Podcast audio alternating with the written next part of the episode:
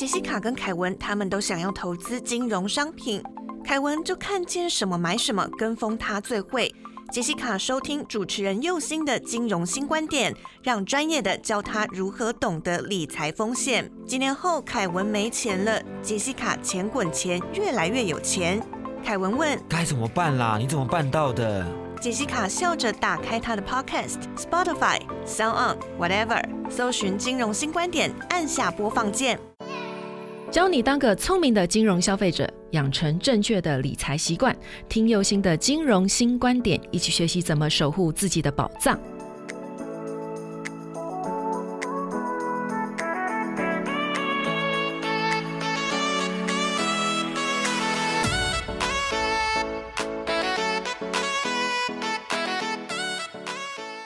新出发，认识金融新观点。你现在收听到的是轻松电台 FM 九六点九。无论你是从 Sound、Spotify、Apple Podcasts 收听到金融新观点，请顺手帮我点订阅，才可以在第一时间知道节目的新动向。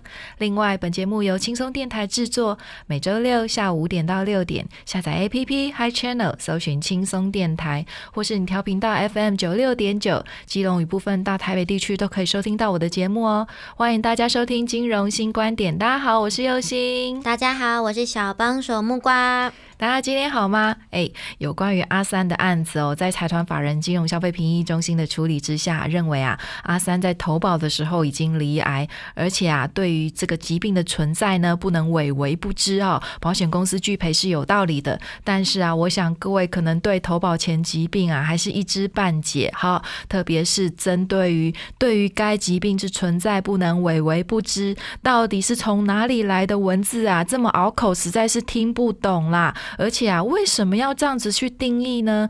因为保险法在规范投保前疾病的法条一百二十七条这个文字内，其实并没有提到对该疾病之存在不能为为不知这样子的情况。那到底是谁可以做这样子的定义哈？那这个呢，就得要从保险法第一百二十七条先说起了哈。那保险法第一百二十七条是这样子写的哦：保险契约在订立的时候呢，被保险人已在疾病或者是妊娠，就是怀孕的情况。况当中的时候呢，这个保险公司对于该项的疾病或者是那一个妊娠的状态要分娩的时候，就是生小孩的时候呢，是可以不负给付保险金的责任呐，哈。那用句白话文来说，就是呢，健康保险呢是关系在就是国民健康跟社会安全呢，因此在某些的规则上面不能够踩得太死，好，不然其实会有很多人是不能够买保险的，那就会失去了保险分散风险的一个本质。也就是说，你在决定要购买保险的时候呢，如果你正在生病或正在怀孕，你还是可以买保险的哦，哈，只不过呢，那一个疾病跟那一个生产的行为，保险公司是不负责任的，但是呢，其他的疾病只要在投保之后所发生的，或者是意外的话，或者是说投保之后才怀孕，然后有那个怀孕的适应症的话呢？就可以理赔了。那佑心姐，如果我之前就是曾经有生过病，但我现在好了呢？或者是说，就跟阿山一样，知道自己有肿瘤，但是我怎么会知道那个肿瘤就跟我现在得到的这个癌症是有关系的？啊。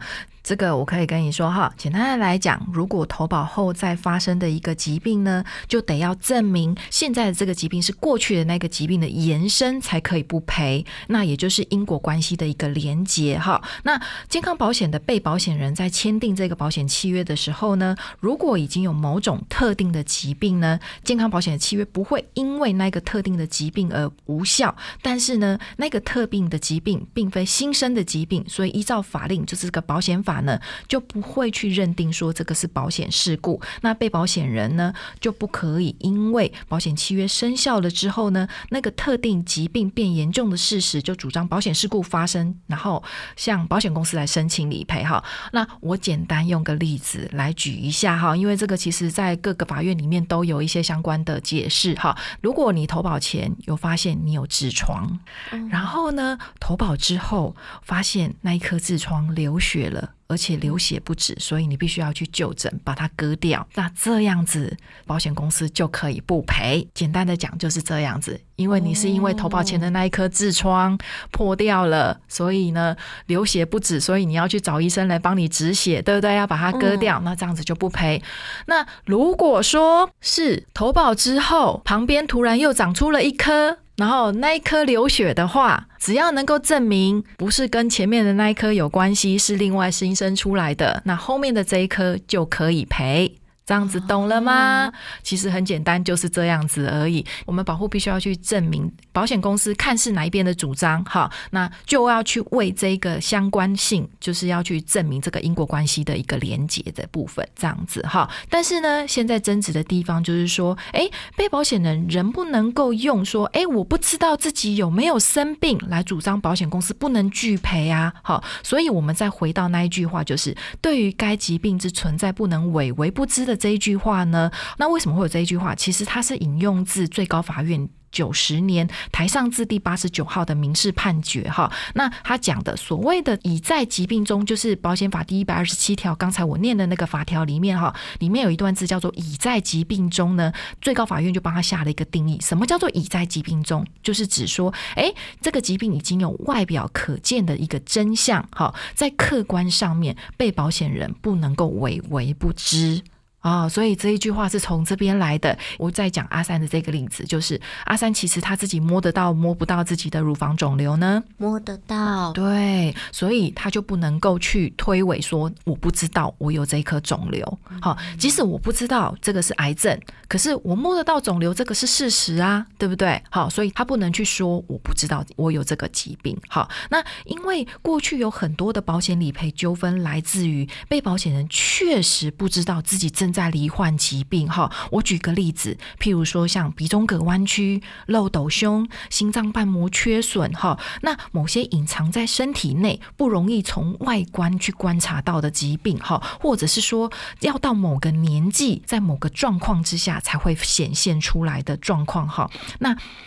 以前会有很多这一个部分的纠纷，是因为当时的保险公司都直接以被保险人已经在疾病中，所以给他拒绝理赔。好，所以发生了很多的纠纷，所以后来最高法院才会去做出了一个判决，就是针对于保险法第一百二十七条这个里面所谓的已在疾病中呢，把它去做一个范围的限缩，限缩在这个疾病已有外表可以看得到的真相，在客观上面被保险人不能够说自己不知道的。的情形，好，把它限缩在那个范围里面，不是无限的扩张这样子，哈。那所以呢，阿三的乳癌是被认定就是投保前的疾病。其实有一个很重要的关键，就是评议中心认为阿三对于自己乳有乳房肿块的这件事情，已经有相当程度上面的一个认知，所以会去看医生，表示自己也察觉了这个异状了，哈。那虽然。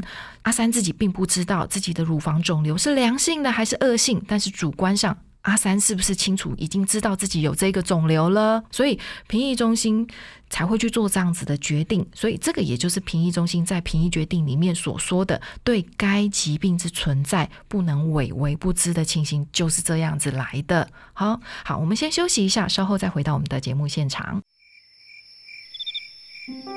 您现在收听的是。轻松广播电台，Chillax Radio，欢迎再回到现场。我们刚才啊，稍微解释了一下投保前疾病的这个认定的标准哦。那这是一个我们买保险最常遇见的纠纷类型哦，也是消费者遇到问题的时候最难解释清楚的一个地方哦。啊，就是诶，明明有告知了，为什么保险公司还不赔哦？所以。到最后通常很火大啦，火大到最后就是保险公司即使要去解释，就是违反告知跟投保前疾病之间的差异哦。可是有时候消费者也真的就是 key mobile 啦，不想听这样子哈。那其实呃，我觉得有点蛮可惜的地方。我觉得这个地方是大家可以去了解的哈。但是我个人认为啦，先撇开恶意的诈欺行为啦，我们消费者在于购买健康保险这个部分哈，其实是有一些细节是必须要去了解的哦。比如说呢，只存在健康保险里面的一个等待期这三个字哦。哈，这个只有在健康保险里面才会有的哈。那各位要清楚的地方就是说啊，哈，为什么有等待期这个东西？就是买了健康保险之后呢，必须要经过一段期间的等待之后所发生的疾病。保险公司才有给付保险金的责任哦，所以不是说哎没有投保前疾病就都可以赔哦，或者是你投保完了之后就马上可以赔。哎，佑心姐，为什么需要这个投保后要经过一定期间，然后所发生的疾病，保险公司它才会去给付保险金啊？为什么要去做一个这样的设计呢？哎，其实各位想一想啊，有些疾病是不是有潜伏期？嗯，对不对？哈，不是一被传染之后就会立刻发病。譬如说像武汉肺炎，它的潜伏期就是十四天嘛，对不对？哈，而且啊，一般的流感啊，或者是一般的疾病也都会有潜伏期。好，所以还有我之前提到过的。阿三的这个肿瘤啊、癌症或者是慢性疾病啊这些东西，其实它的形成时间都不短，就是需要有一段形成的时间。所以呢，为了要避免投保之后，保险公司和被保险人这边哈都在不知情的状况之下，因为疾病的潜伏症状不明显、发现不易的这些因素呢，哈，使得保险公司在承保这个危险的时候，已经发生了就是不符合承保要件却持续有效的保单，导致了。这个保险费的收入跟保险金的一个支出的一个失衡，所以呢，保险公司在维持保费收入和保险支出的平衡是很重要的。好，为什么？其实要讲会有很大篇的篇幅哈，那这个不是我们在这里要谈的，只是说里面有一个很重要的观念，就是保险公司是一个盈利机构，所以维持获利是必要的。所以呢，如果收支失衡的状况呢，它就是要去采取这个所谓的必要的措施哈。那这个必要的措施除了停卖保单之外，另外的方法就是涨保费了。好，那所以像你刚才讲的，如果我们每个人都带病投保的话，是不是很快的我们就要去申请理赔，对不对？那其实这个就会跟我原始计算的疾病发生率就会不一样了。这个东西其实会造成就是保险公司的成本大增哈。所以呢，我们在这里讲这么多，其实不是在替保险公司讲话，而是我希望就是大家要清楚的地方是说，哎，你缴了这么多的保险费给保险公司，重点在于希望保险公司能够帮你分散风险。但是如果保险公司因为过多的讹诈或者是腐烂理赔，导致经营有问题的话，最终倒霉的还是我们。我们消费者啊，哈，